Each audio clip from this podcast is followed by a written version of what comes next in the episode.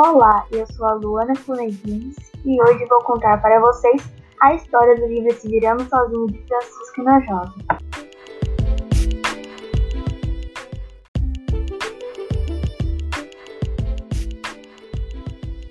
Paco Poiô, um menino simples, vendia jornais para sustentar sua família. Um dia, um homem chamado Aurélio parou em sua frente e lhe ofereceu comprar todos os seus jornais, mas com apenas uma condição. Paco tinha que levar uma carta a um senhor que estava doente. E para conseguir entregar a carta, Aurélio levou para uma loja de roupas e trocou para que ele passasse por filho de Teófilo Garduno. Depois de entregar a carta, ele saiu do hospital e Aurélio não estava lá ele pensou que Aurélio tinha o pregado uma peça.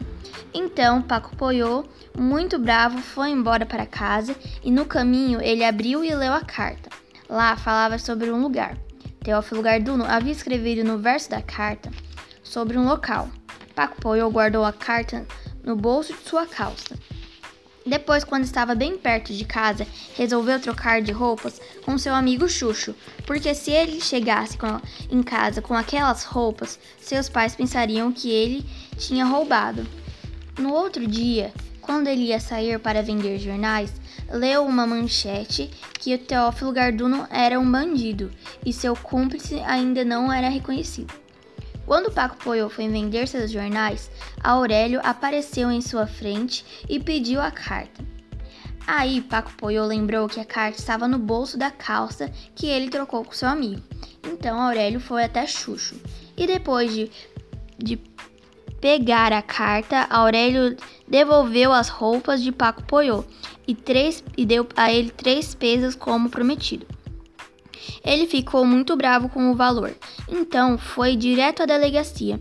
Depois de falar que havia descobrido o ladrão, a polícia foi até o local que a carta dizia. Depois de que pegaram o Aurélio, Paco Poiô apareceu no jornal e lá dizia: Paco Poiô, um menino jornaleiro de 12 anos, descobre o ladrão dos 9 mil pesos. Segundo conta Paco, tudo foi muito simples. Descobriu o ladrão se virando sozinho. Essa foi a história do livro Se Virando Sozinho, de Francisco Nojosa. Espero que tenham gostado. Obrigada e até a próxima.